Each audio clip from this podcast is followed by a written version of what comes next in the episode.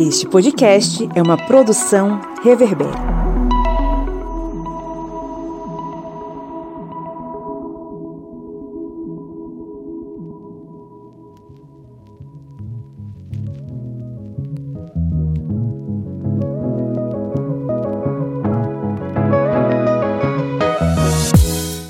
Ouvintes! Bem-vindos mais uma vez ao seu podcast sobre as ciências humanas. É o podcast do Historiante, aquele podcast que tenta fazer com que seus neurônios funcionem na velocidade da luz. Eu sou o professor Pablo Magalhães e comigo hoje, remotamente, cada um em sua casinha, está o senhor Kleber Roberto. E aí, pessoal, beleza? Kleber parece estar comendo alguma coisa, não sei. A senhora Bia Siqueira. Oi, gente, e aí? Voltei de novo. Toda vez eu falo um isso. eterno retorno, né? Toda semana. Voltar. A Bia é o nosso cocum, ela tá sempre. Indo e vindo. e a senhora Lídia Verônica Magalhães. Oi, oi, galera. Estamos aqui hoje todos reunidos mais uma vez em clima de oração para bater um papo sobre aquilo que mexe com a cabeça do brasileiro a cada ano não é o futebol, não são as eleições, não é política, é o Big Brother Brasil ou, se você preferir, os reality shows. E como eles acabam mexendo muito com o nosso modo de ver a vida e também o nosso modo de enxergar as outras pessoas. Principalmente esse ano, que tá bem movimentado, mas vamos tentar refletir um pouco sobre isso. Tem gente que gosta, tem gente que não gosta, tem gente que adora, tem gente que odeia. E tem nós aqui debatendo sobre isso. Tem gente que finge que odeia, mas na verdade verdade gosta. Tem esses também. Finge que odeia, mas tá com um cantinho de olho olhando para a tela da câmera, é, para a tela da TV ou para a tela do celular, né? Que hoje tá tudo aí disponível para você assistir a hora que você quiser. Em casa, a senhora Lídia Verônica tá ligada e eu também, através da, da, das câmeras do Big Brother, para acompanhar essa história. Mas antes da gente entrar no conteúdo, vamos para os nossos recadinhos.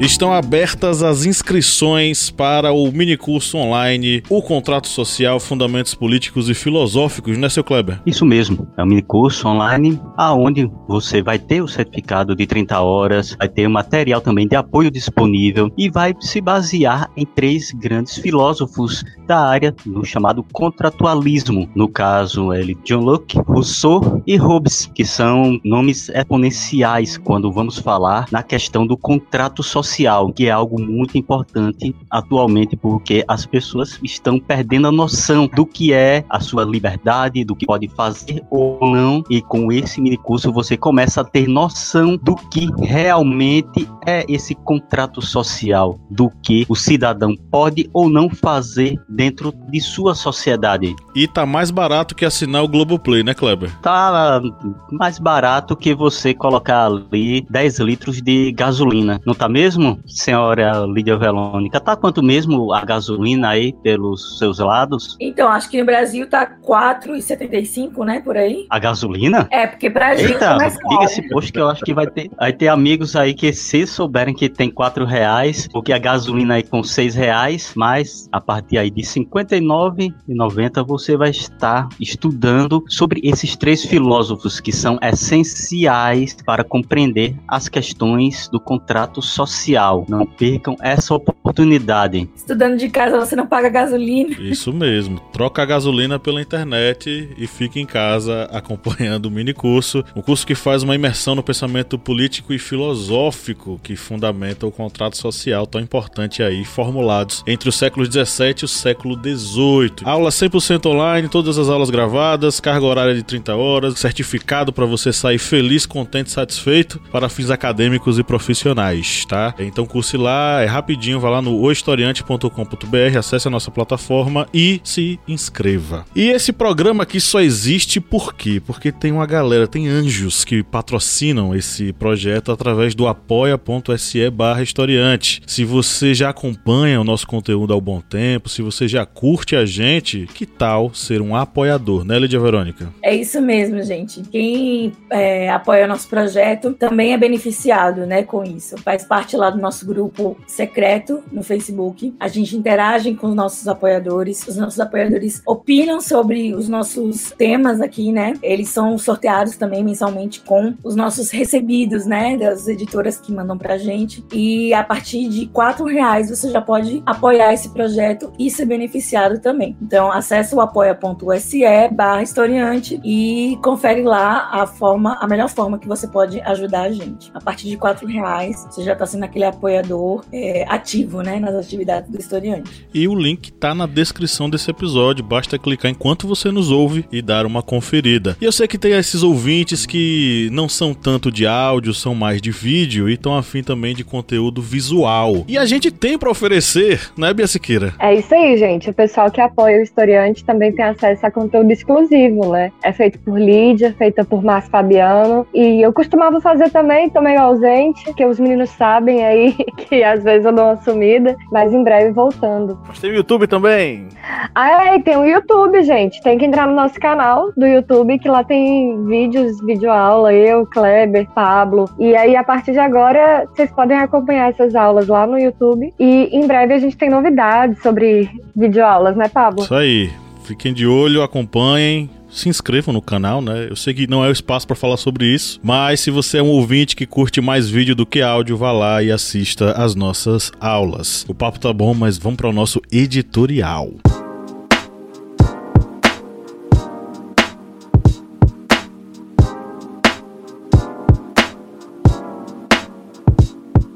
Reality shows são tema fértil para discussões nas mídias sociais. Dos que acham a atração uma futilidade aos que não perdem um segundo diante da TV, dos que fazem textões criticando a alienação dos espectadores, aos que fazem do Twitter um espaço de debates e torcida para os participantes. O BBB, fenômeno mais recente, aparece em trending topics diariamente e mobiliza diversos usuários. É importante ressaltar como os reality shows expõem a fragilidade e potencialidade dos indivíduos que submetem a esse jogo. Principalmente porque, confinados, eles têm sua saúde mental testada ao extremo, trancafiados com desconhecidos e tendo de lidar com suas incoerências. Em especial, na edição 21 do BBB, é possível observar com todas as repercussões possíveis como um determinado grupo, seguindo uma autoridade exercida pela cantora Carol Conká, praticou atitudes cruéis com o já ex-BBB Lucas Penteado. De sua exclusão da mesa de jantar e exigência de seu silêncio, Conká impôs um comportamento agressivo contra Lucas,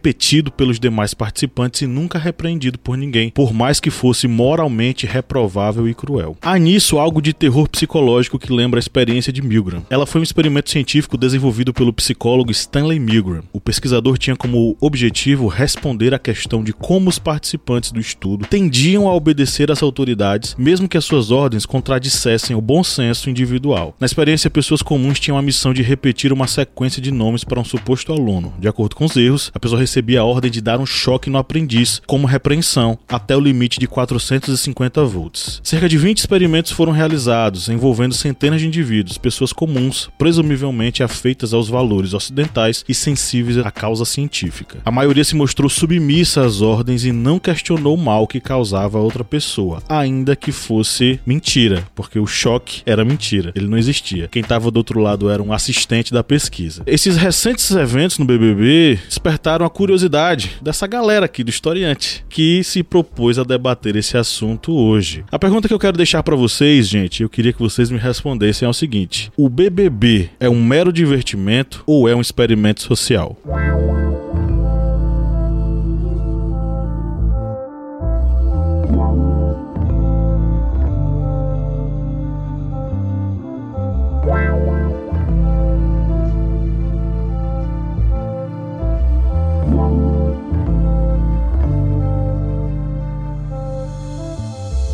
Eu acho que é experimento social, né? Que eu acho que não tá tendo nem diversão esse ano.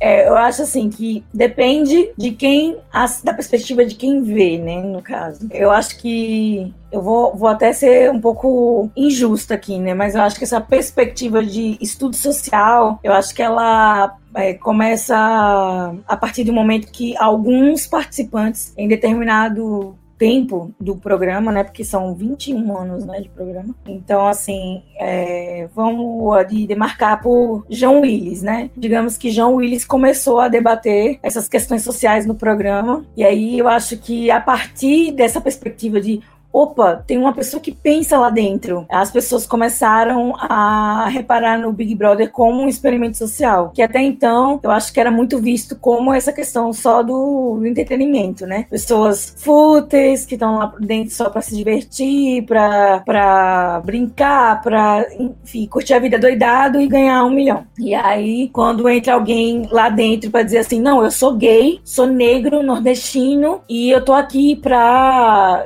ser mais do que esse cara bonitão ou essa mina gostosona, entende? Então acho que assim, em algum momento do entretenimento do Big Brother, por exemplo, ou de outro reality show, a chave virou, né? As pessoas começaram a olhar para aquelas pessoas de uma forma assim mais, digamos assim, menos memetizadas, entende? Eu achei que na história do reality show, ele teve a fase do entretenimento e hoje ele passou um experimento social de acordo com essa reflexão do público. Eu vou na linha é, quase contrária à de, Ali, à de Lídia, né? Mas que não é contrária, não. Que eu acho que também depende de quem tá observando. Depende do observador. Porque eu acredito que isso que faz a diferença no, no que é no que é um experimento ou não. É quem tá observando, né? Quando a gente tá observando, a gente começa a perceber de alguma maneira metódica, enfim, a, e, e, fazer análises. E aí eu tô sendo uma chata, mas acaba estudando ciências humanas, ciências sociais, a gente acaba ficando viciado nessas coisinhas, né? Então você vai assistir aquilo, você fica pensando, poxa, aquilo é uma reprodução de uma socialização que a pessoa sofreu e tal. Então, acho que a pessoa assistindo acaba vendo aquela experiência é uma experiência de entretenimento ou uma experiência de um experimento, um, um experimento social que você está assistindo. Aí eu acho que fica também a critério de quem está assistindo. E eu ia dizer que eu não assisti os anteriores, então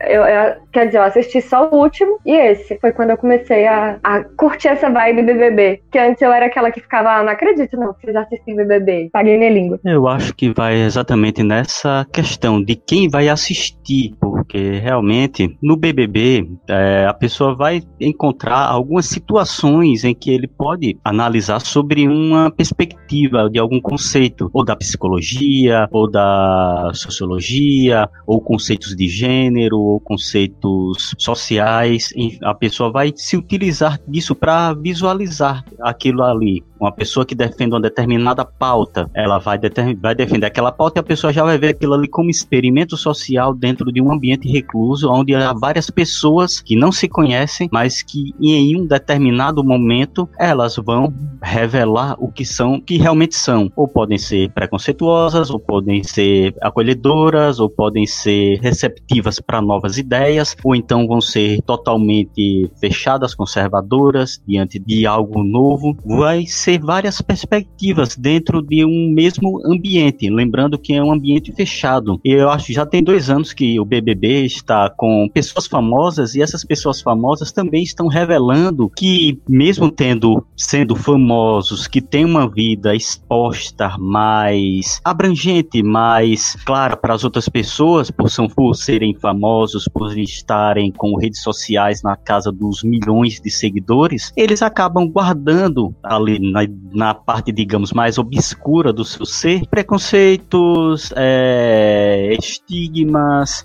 é, atitudes que são tidas como canceladoras, porque acaba cancelando a pessoa do lado de fora daquele local, e tudo isso vai fazendo com que seja uma visão de fora, a, digamos, o grande irmão que vai estar ali visualizando tudo. Só que não vão ser um grande irmão, vão ser vários é, irmãs, irmãos que vão estar visualizando aquilo ali. Uns com, utilizando ferramentas, conceitos de áreas, digamos, mais científicas, porque vamos lembrar que histórias, filosofia, sociologia, psicologia são ciências. A pessoa vai visualizar aquilo ali e vai dizer, poxa, isso aqui é algo que pode ser trabalhado. Por exemplo, tem uma sala de aula. Já pessoas que estão buscando o simples entretenimento, eles acabam passando por aquilo ali sem nem perceber. Vai ser somente uma questão de dizer eu gostei de tal pessoa por essa atitude, ou não gostei dessa pessoa por essa atitude. Aquele eu não vou votar no paredão, essa eu vou cancelar. Ou seja,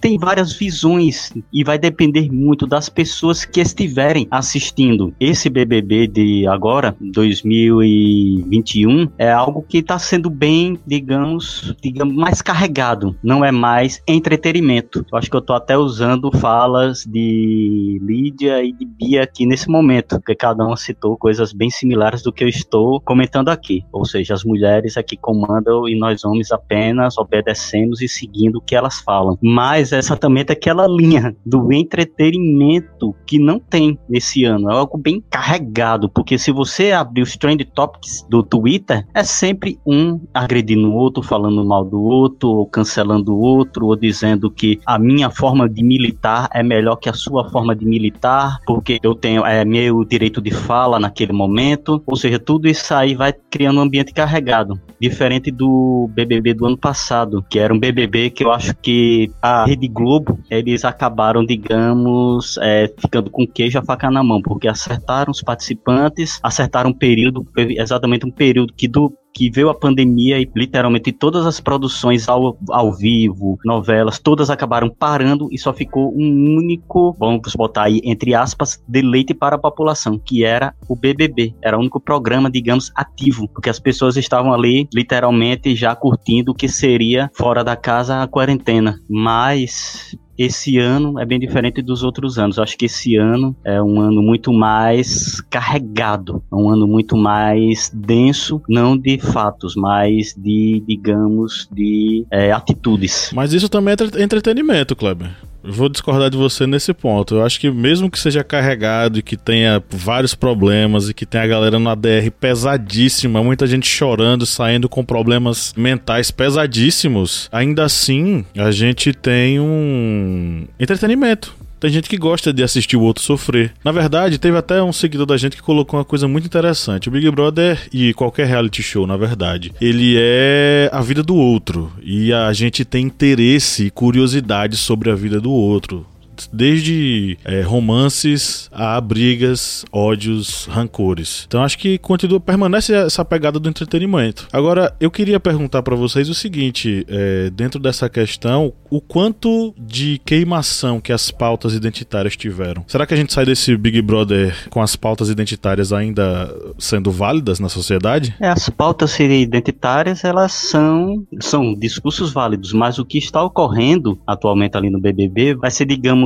o, a arma para muitos grupos aí mais conservadores, grupos que são contra as pautas identitárias, porque eles vão acusar exatamente aquela velho discurso discurso de dizer, ó, oh, tá vendo? Tal pessoa defende a pauta antirracista, mas só que tá vendo, ó, tá sendo preconceituoso, tá sendo ofensivo, tá sendo agressivo, e até mesmo com a questão do, do Lucas, até aí eu acho que a Bia pode falar até melhor do que eu, acho que também nesse momento também teve problemas com relação à própria pauta. Eu posso falar dessa questão da pauta racial por ser algo que faz parte do meu lugar de fala, por ser é, afrodescendente, mas mas para mim realmente essa pauta da questão dos da lugar de fala da população preta vai ser algo muito prejudicial. Está sendo, porque a gente já vê no Twitter algumas vezes o pessoal postando dizendo, tá vendo? Essa pessoa aí é, defende as pautas é, raciais, mas tá vendo? Ó, tá sendo racista, tá sendo opressor, tá sendo agressivo. E isso aí para reverter depois é muito complicado, porque é aquela questão, somos professores, estamos ali em redes que movimentam com mi, alguns milhares de pessoas. E o BBB em cada programa vai movimentar milhões e milhões de pessoas. É muito mais complicado tentar reverter um estrago que possa ocorrer com relação a esta pauta. Então acho que Bia caiu. Ah, eu caí, perdão. Você é... caiu porque Lumena mandou. Lumena veio aqui derrubar minha internet porque eu ia criticá-la. Ela falou: não, chega, uma mulher branca falando de mim. Então, eu, eu vou criticar primeiro. Pablo me deu corda e agora eu vou falar por uma hora seguida. Porque primeiro eu quero criticar. Eu quero criticar primeiro a questão das pautas identitárias. E vocês devem estar pensando, bem que você é louca, você é feminista, você é LGBT, você é antirracista e quer criticar as pautas identitárias. É exatamente isso que eu tô fazendo. Por quê?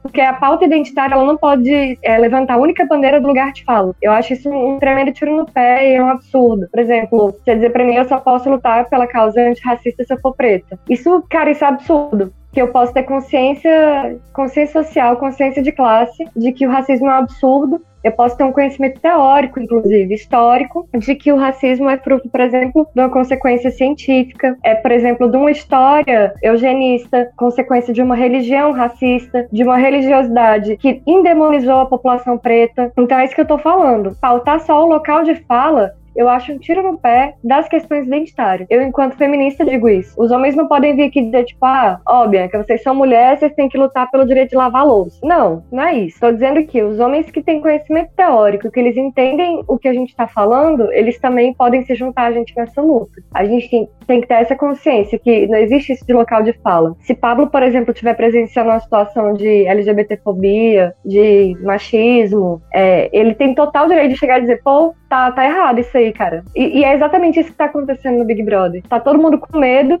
de repreender uma mulher preta por ser uma mulher preta. Cara, que absurdo, que loucura. Tá- Assim, eu eu vi também que ela tá debatendo agora nem a questão do lugar de fala, mas ela tá batendo muito na questão do lugar de escuta. Tipo assim, é, ela nem discute ou nem reflete o comportamento dela. Eu achei que ela tá arrogante ao ponto de, tipo, todo mundo ali dentro da casa tem que ter seu lugar de escuta pra ouvir ela, entende? Ninguém tem lugar de fala ali. E ela É isso. Aí a gente lugar de escuta. Porque o Fiuk, ele não, ele não só é, ouve ela como bate palma pra tudo que ela fala, né? Então, pra ela, ela considera o Fiuk o cara mais legal pro lugar de fala que tem ali dentro, tudo, ou local de escuta, né? Lugar de escuta. Enfim, ela pressupõe que por ela ter o conhecimento, por ela ser negra e ser militante, ela está correta em todos os argumentos. E todos têm que ouvir e acatar, enfim, sabe? Eu acho que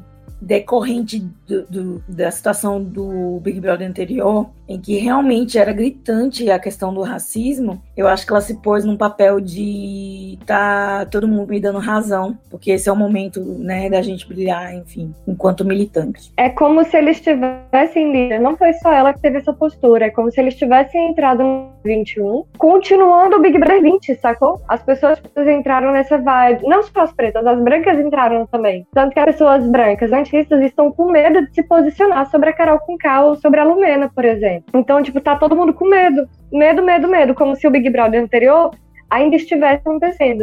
Eles estivessem dando continuidade à situação racista que rolou. Eu confesso que eu mesmo, assim, quando rolou aquele aquele negócio da Carol com o Lucas, assim, é, a princípio eu não ia, eu não era a mais fã do Lucas e tudo mais, mas a partir do comportamento da Carol eu comecei a ponderar as atitudes do Lucas e a não a tolerar, né, a postura da Carol. Mas enquanto mulher branca, eu eu eu temi de ir na internet, num Twitter, enfim, me posicionar publicamente sobre o comportamento dela, justamente por essa questão racial, que seria uma mulher branca, né, falando de uma mulher negra. E aí eu fiquei, eu entrei em conflito com essa, com, com essa, esse pensamento. No entanto, todo mundo se manifestou. Eu ainda me sinto desconfortável em manifestar, porque em determinados momentos, por exemplo, quando a Lumena falou ontem sobre a questão da fofura, que ela é muito relacionada à mulher branca. Brancas e tudo mais, que ela quis militar sobre a fofura. Eu Ela ri. disse o que sobre a fofura? Ela tava falando que com a Carol com K que elas elas odiavam, repudiavam É o privilégio. isso. Pablo, elas disseram que existe o privilégio da fofura.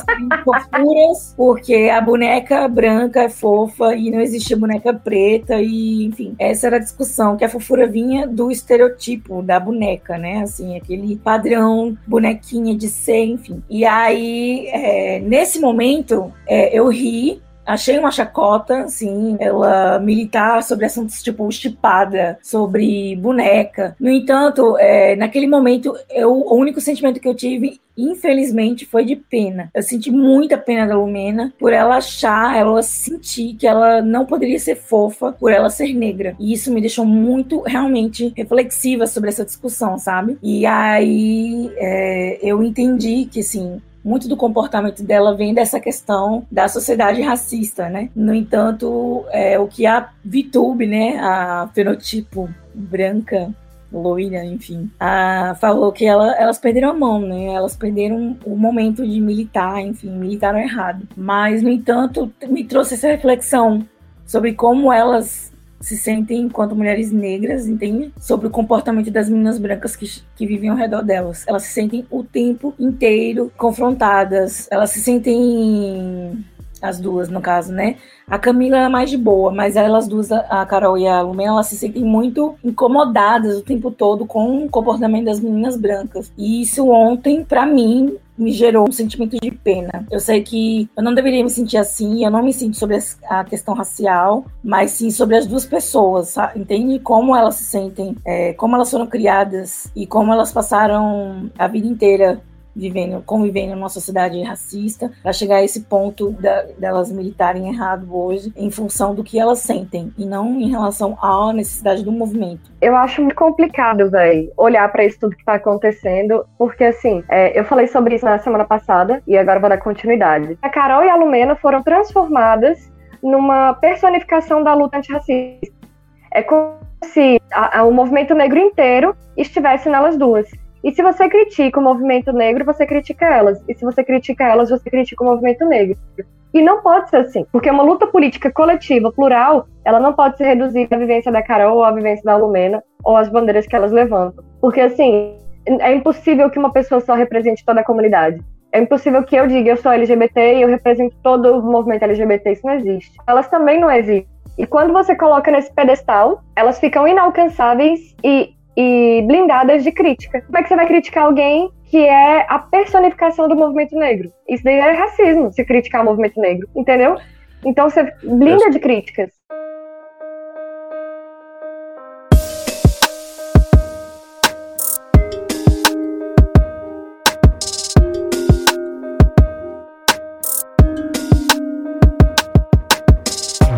Só que a gente entra num grande problema, Bia Siqueira, que é o seguinte: os signos midiáticos eles foram criados para homogeneizar a visão das pessoas. Ou seja, se um, um signo midiático foi construído e colocado na TV, é para ele representar determinado grupo. Ainda é claro que a gente saiba que não é assim que funciona, mas acaba que o espectador vai consumir esse tipo de coisa. É, eu queria jogar aqui no meio dessa conversa, antes de eu fazer uma pergunta de novo para vocês, uma reflexão que a gente trabalhou nas mídias sociais essa semana, que foi foi do Baudrillard. Baudrillard escreveu o livro é, Simulação e Simulacro e ele constrói uma teoria bastante interessante sobre a questão dos reality shows. O reality show ele é uma espetacularização do real. Ele é a chamada hiperrealidade. É uma hiperrealidade a tal ponto de que, o, é, de que a vida real ela é substituída pela simulação, pela construção desse signo, né? Dessa imagem que é uma imagem forjada, mas ela passa a ser realidade. Por quê? Porque as pessoas estão consumindo ela através da TV, do, das mídias sociais, etc e tal. O simulacro, ele é tanto essa vida real fajuta de mentirinha que passa na TV, quanto é o próprio personagem. A gente tá assistindo no BBB, é, são 20 participantes, né? 20 simulacros. 20 simulacros, 20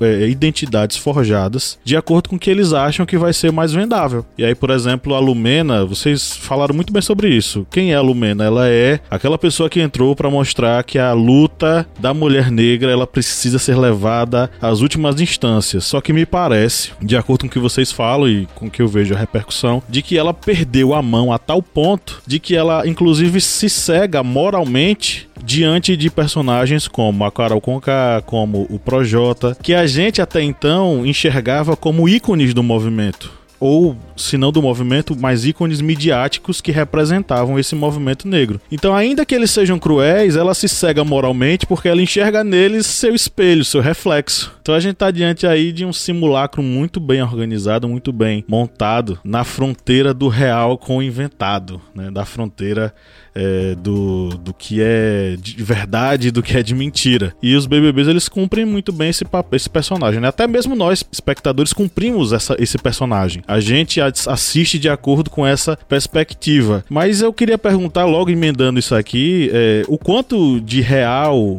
é, a gente pode identificar nos reality shows? Os reality shows são espelho da sociedade, de fato ou não? Não consigo ver como espelho, eu consigo ver como um recorte. Existe sim um recorte da realidade ali dentro. Existe um recorte. Eu, eu acho que esse ano, vocês podem me criticar e vocês podem dizer que eu tô errado, mas eu acho que esse ano fala muito sobre uma, uma a coisa do ego das pessoas que têm certa fama e certo poder. Eu enxergo dessa forma, tá completamente errado. Mas é, esse ano é a primeira vez que tem pessoas que têm algum tipo de fama ou reconhecimento. Ano passado teve Manu Gavassi e teve umas influências, mas esse ano colocaram tipo o Projota, que é um grande nome da, da música no Brasil. Carol Conká também, Carla Dias, pessoas que são reconhecidas na rua, né? Enfim, eu, eu consigo ver que esse ano a temática gira muito em torno de como eles têm uma relação de poder dentro da casa.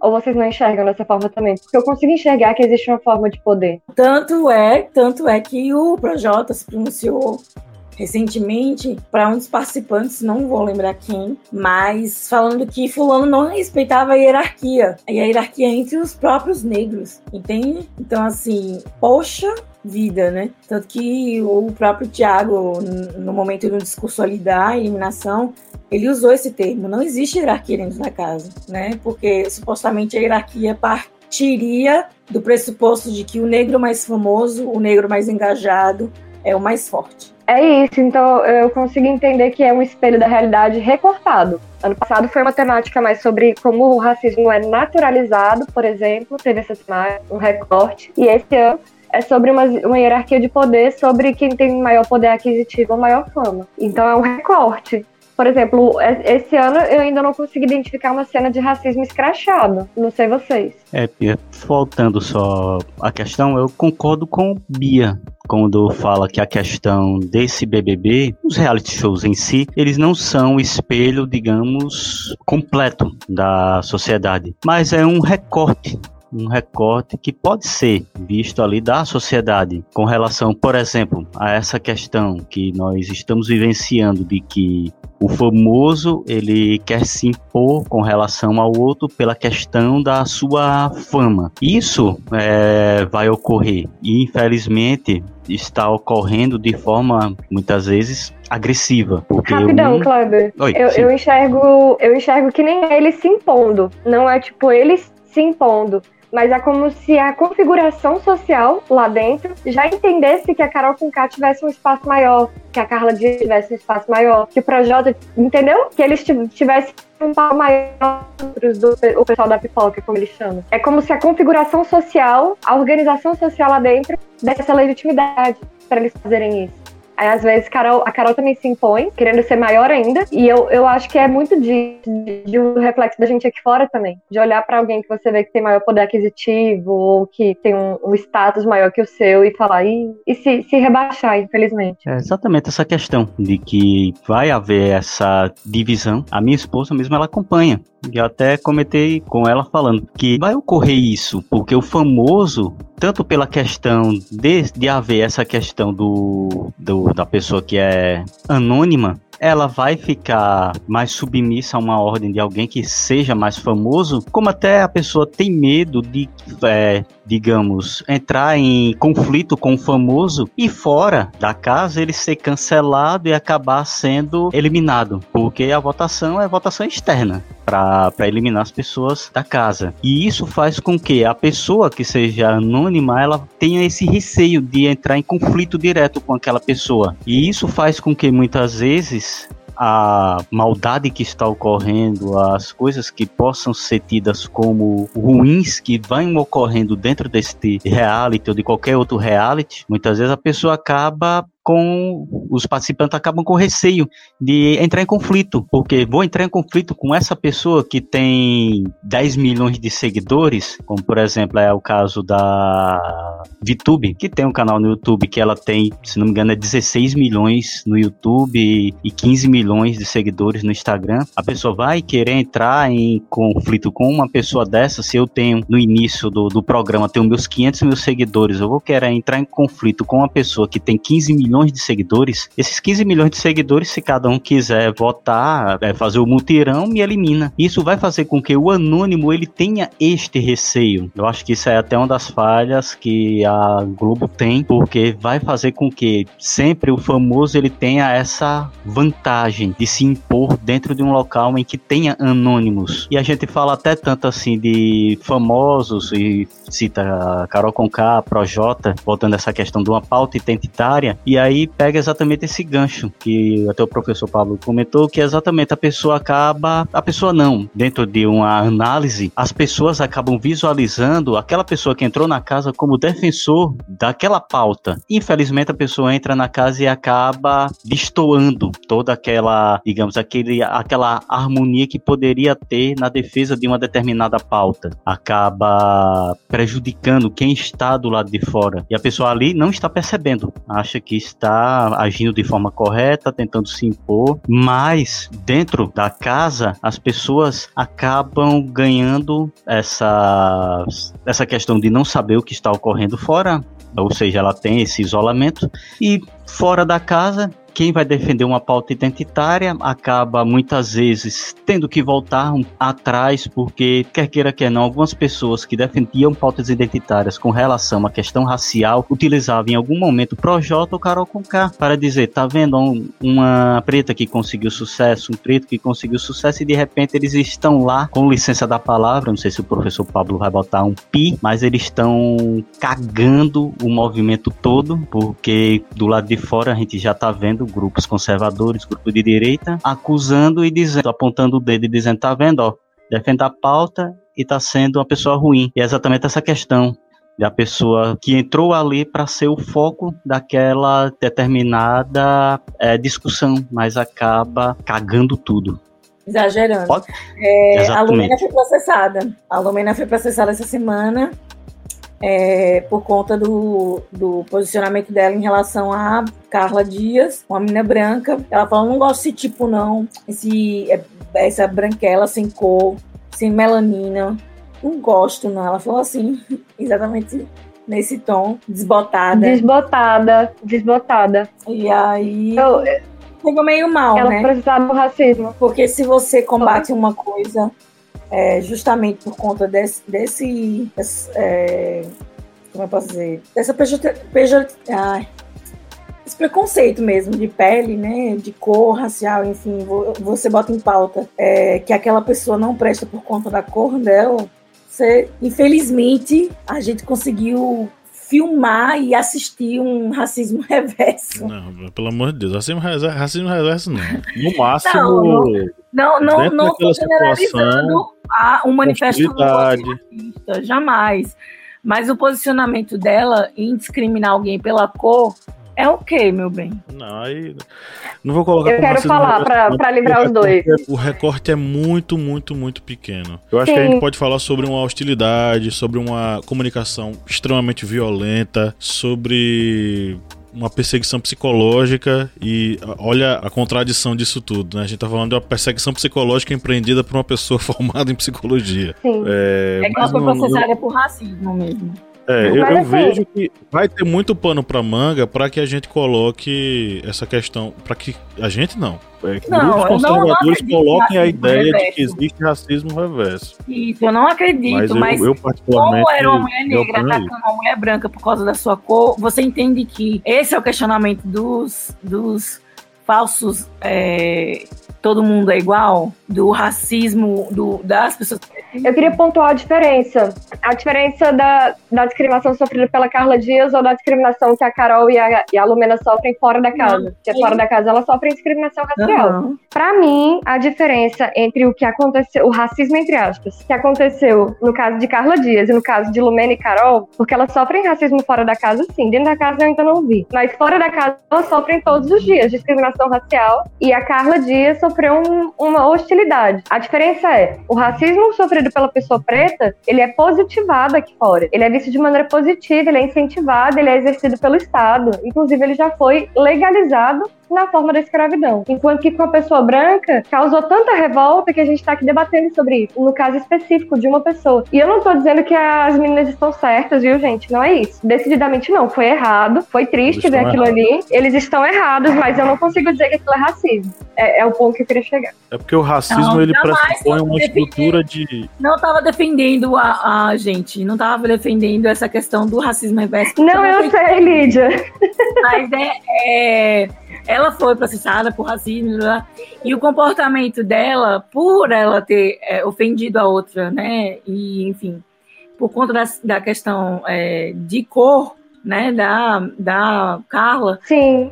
É, isso é o que o povo chamaria ou chamam, na verdade, defende o racismo reverso.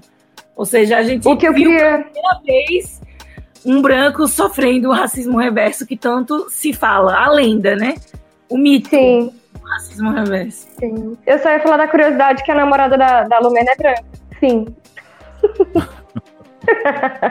o racismo pressupõe uma estrutura de dominação baseada na questão étnica e de pele. E o que a gente vê dentro do BBB é um recorte muito pequeno dessa relação. Não, não teria como colocar como. Eu acho que até esse processo não vai para frente. Ah, é? Então tá.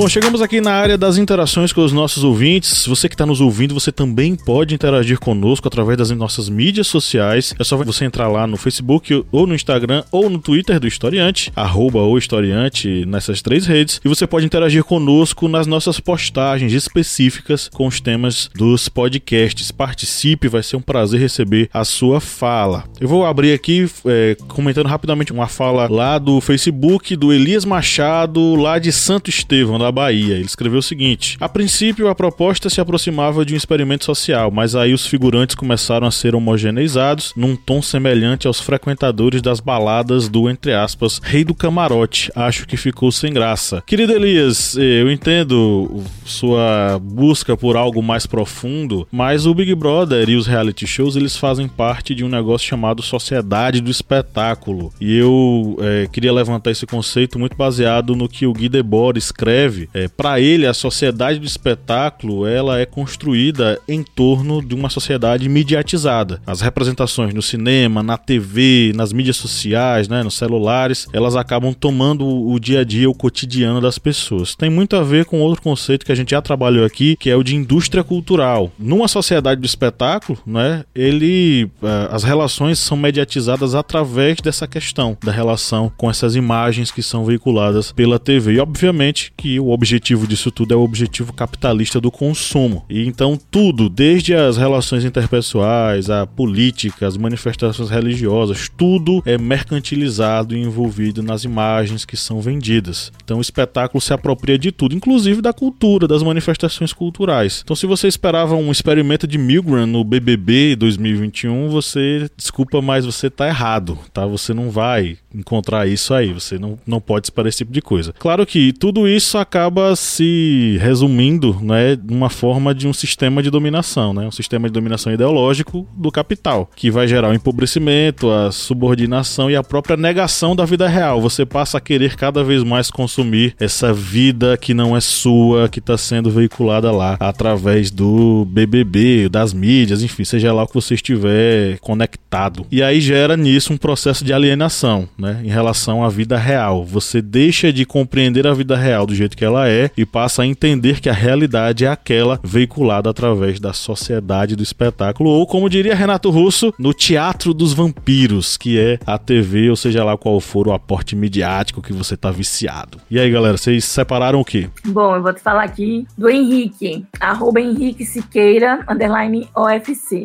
Ele fez um comentário aqui que eu achei interessante. Ele fala aqui, é um reflexo mínimo da sociedade como um todo. Aquela questão do recorte que a Bia falou, né? Então, se a gente quer ter um diagnóstico do quão saudável ou doente está a sociedade, um reality show pode ser útil. Esse é o ponto de vista mais positivo que consegui extrair. E eu vou concordar com o Henrique Siqueira. Embora haja a edição e a construção dos personagens a partir da, da realidade, da suposta realidade que eles vivem lá dentro, porque convenhamos, né? Ninguém tá ali vivendo o que vive cotidianamente, então, assim, enfim, vamos lá. É, a partir desse recorte, né, social, a gente pode ver realmente essa questão da sanidade mental da sociedade, né? Através das pessoas que estão ali dentro do reality show o que a gente discutiu aqui bastante, né, sobre essa, essa falta de destempero da Carol e da Lumena e dos outros participantes negros, né, ali no posicionamento deles, enfim. E esse temor que o outro lado tem de combater a, a má personalidade dessas, desse grupo negro devido ao medo de ter essa leitura racista, enfim. Eu acho que é uma boa reflexão de como a gente se sente em relação a essa falta de diálogo saudável. E eu acho que a sociedade pode estar sofrendo com isso. Às vezes,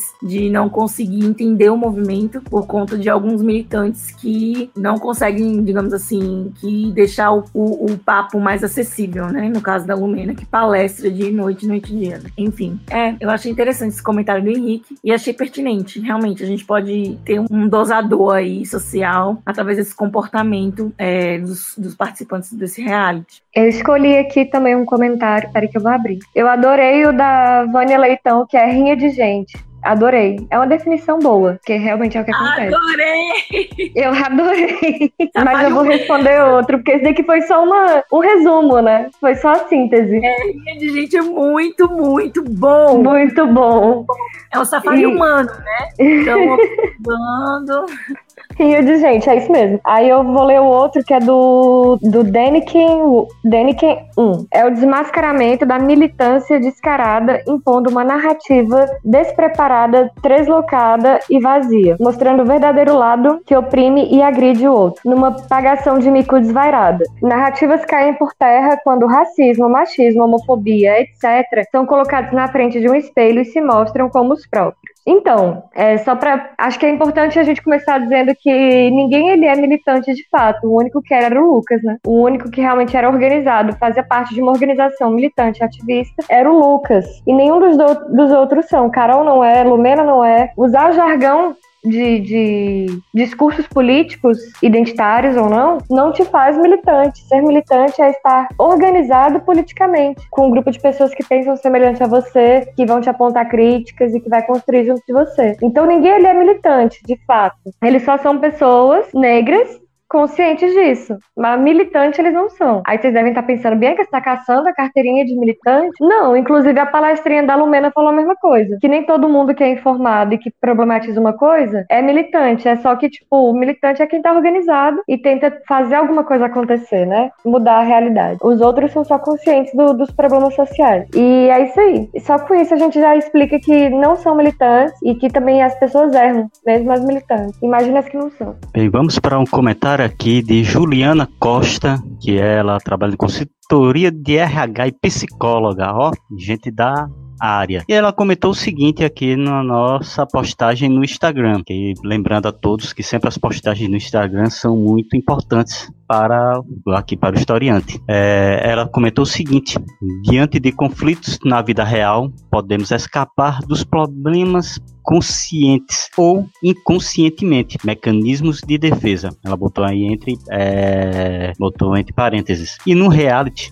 não há como fugir, já que a competitividade do ambiente estimula conflitos, que é basicamente o que a Vânia Leitão tinha cometido, que é a rinha de gente. E o que ocorre realmente num confinamento é esse, que é, é, sabido por muitas pessoas que, principalmente famosos, eles vão fazer um cursinho de reality show para participar disso aí, mas vai estar entrando em um ambiente hostil, porque todos ali eles querem ter sucesso, eles querem chegar à final, eles querem vencer e acaba mais cedo ou mais tarde caindo a máscara ou caindo uma máscara de autodefesa para a pessoa demonstrar que eu sei, eu sou é, aquele outro PI que vai rolar, eu sou fodão. Eu acho que professor professor Pablo vai dar tanto pi nessas minhas falas que vai ficar parecendo é, telefonia antigamente. Eu nunca boto, vai tudo que você fala, você vai pro ar. Eu nunca boto. A gente vai tomar strike por, não, por conteúdo explícito. Não, mas voltando aí essa questão, é que é, ou a pessoa vai cair a máscara e vai utilizar a máscara de que eu sei tudo e vai demonstrar ser aquela pessoa ruim, aquela pessoa áspera, aquela pessoa sem conhecimento, com conhecimento raso, ou a pessoa vai cair aquela máscara de isolamento e vai demonstrar ser uma boa pessoa, uma pessoa que realmente quer integrar, quer discutir sobre temas, porque todo mundo que vai entrar ali vai entrar armado, a pessoa vai realmente tentar em determinados momentos chegar lá e dizer que você tirou a minha cor, como se a pessoa fosse um, um litro de água sanitária, que bate em cima e tira a cor. Um discurso mais, mais maquiado que esse não existe. Mas, dentro de um reality show, mais cedo ou mais tarde as pessoas vão revelando o que é o, e o que não é. E essa é a verdade. Dentro daquela questão da, de estar isolado em um determinado ambiente, em um determinado local, a pessoa acaba demonstrando o que vai ser, vai ser. E não vai demonstrar apenas para as pessoas na casa. Vai,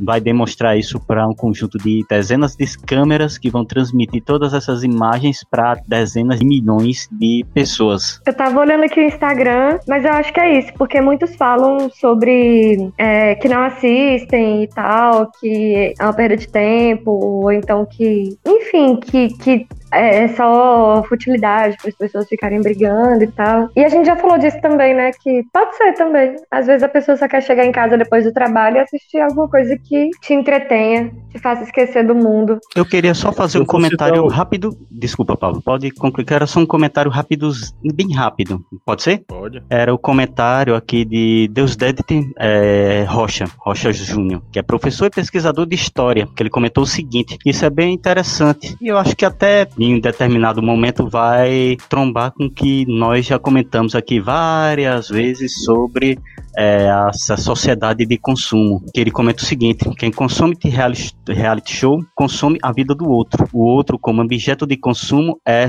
fundamento deste mercado. E realmente as pessoas, principalmente os famosos que vão entrar lá, eles vão ser consumidos e até mesmo os anônimos, que em determinados momentos vão se tornar aqueles propagadores de determinada marca, de determinado produto, de determinado item, e tudo isso aí vai fazer parte exatamente de um mercado, que é aquilo que a gente até já comentou bastante da teorias da escola de Frankfurt. Essas questões que Theodor Adorno já tem abordado com essa é, indústria cultural, em que as pessoas elas vão apenas consumir um determinado produto, que esse determinado produto ela vai ser ali exposta, vai ser incisivamente aplicada para ser consumido pelas outras pessoas. E um reality show é exatamente isso. É tanto que a própria Globo fatura centenas de milhões de reais exatamente com publicidade, porque essas marcas sabem que as pessoas vão estar assistindo aquelas pessoas e aquelas pessoas elas entre aspas vão se tornar partes desse consumo, porque eles vão estar utilizando a marca de roupa da empresa que patrocina, eles vão comer o lanche que aquela determinada marca patrocina, beber o, o refrigerante que aquela determinada patrocínio dá, eles vão tomar banho e lavar cabelos, utilizar na sua higiene corporal determinados produtos de uma determinada marca, e tudo isso faz parte exatamente de uma indústria que vai ter o seu lucro, o seu retorno através da exposição midiática de sua marca através de um reality com milhões de espectadores, fazendo parte aí dentro de um conjunto da indústria cultural. Nos assiste, nos consumam e mesmo que eu esteja causando aqui é, tortura psicológica em meus participantes, vocês vão estar consumindo os meus produtos porque indiretamente vocês estarão assistindo o meu programa. Bom, vamos para as indicações. É... Antes de a gente entrar, claro, agradecer a todos vocês que interagiram conosco aí através das nossas mídias sociais. Fica o convite para que você faça isso novamente quantas vezes você quiser. E se você nunca interagiu conosco, tá na hora de você interagir e participar aqui das nossas gravações lá no, no nas nossos perfis, arroba o historiante, na, no Instagram, no Facebook ou no Twitter. Vamos para as nossas indicações. Música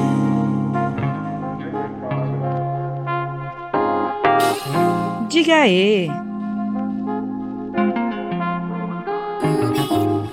E aí, o que, é que vocês querem sugerir, pessoal? Eu posso começar? Pode. Eu quero indicar o show de Truman. Estamos online? E é só isso? Não vai ter um comentário? ah, tá. Desculpa. É, Lídia, é, Lídia, Lumena autorizou você começar? Olha, fizeram uma petição aí, tô esperando ela assinar embaixo. Mas enfim, é, eu queria indicar show de Truman, porque eu acho que foi um marco no cinema, né? Falar sobre reality show e essa questão do ser observado, da sociedade de consumo, sobre aquilo que observa, né? Enfim, é, o show de Truman é um filme muito louco, assim, né? É, inclusive, eu fiquei muito paranoica quando eu era criança e assisti esse filme. Eu achava que estava sendo filmada, que minha família não era minha, enfim muito louca. Mas é, ela nos leva a uma reflexão, né? E do, do que é real, do que a gente realmente vê e de como a gente também é observado, né? Aqui do lado de fora, é, como a gente é observado pelo, pelo para quem quer vender o produto pra gente, né? Enfim. E é um filme muito legal. Eu acho que é um clássico cult, né? Inclusive vale a pena assistir de qualquer forma, é, de pela forma do entretenimento ou pelo, pela reflexão, como eu falei. E a música que eu vou indicar é Adorável Chip Novo, da Pitty. Tamo aí? Tamo aí. Só que eu Tamo aí. Duas, né? Mas se você quiser ficar só com uma, tudo bem. Bem, minhas indicações, é, vamos começar aqui de músicas. Vou indicar é, Homem Primata, dos Titãs, e Ouro de Tolo, Raulzito, Raul Seixas. São duas músicas aí para vocês irem acompanhando e depois de ouvirem o nosso podcast e escutarem essas músicas, esses clássicos da nossa música popular brasileira, porque sim, fazem parte da nossa música popular brasileira, eu vou indicar um livro que é um clássico que eu acho que até já indiquei outras vezes, mas não custa nada indicá-lo novamente, que é 1984 de George Orwell que esse livro é um livro excelente para nós é, termos uma, digamos, ideia de uma sociedade totalmente é, vigiada pelas teletelas e pelo grande irmão, o grande Big Brother. Vamos lá, gente. É, adorei as indicações dos meninos, eu adoro o show de Truman. E 1984 é justo o, livro que deu base para os reality shows, né? Inclusive o Big Brother. Inclusive o nome Big Brother vem daí, né? Eu acho. e a minha indicação vai ser. Cara, tava na ponta da língua. Ah, sim! The Purge. Vocês já, já assistiram? Como é o nome? The Purge. É. Inglês. Não. O dia. Ai, meu Deus, é de terror. O dia depois Enfim, de amanhã? Não. Calma que eu vou olhar aqui no Google. Calma, calma, calma. Uma Noite de Crime. Depois de Uma Noite de Crime. Fala um pouco sobre como as pessoas podem agir sem se não forem punidas, né? Como é isso da, da natureza e da natureza humana e, enfim, os extremos e etc.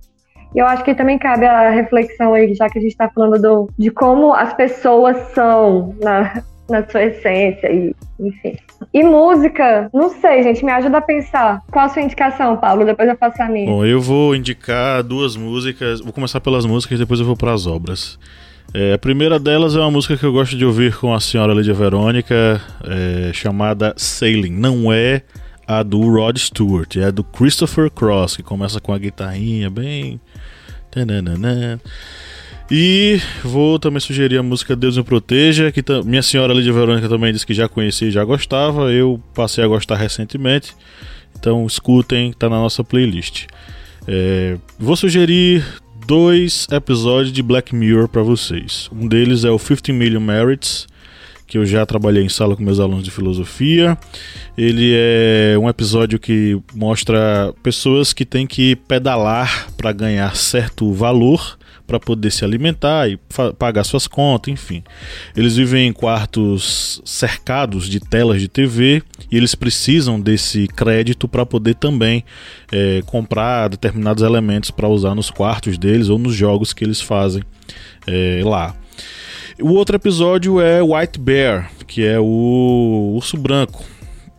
O 50 Million Merits é 50 milhões de méritos e White Bear, o urso branco, que é um exemplo de como a dor e a crueldade foram espetacularizados ao ponto de pessoas consumirem através dos seus celulares ou através da TV a, a desgraça alheia. Né? Então é um pouco também daquilo que a gente faz com os reality shows.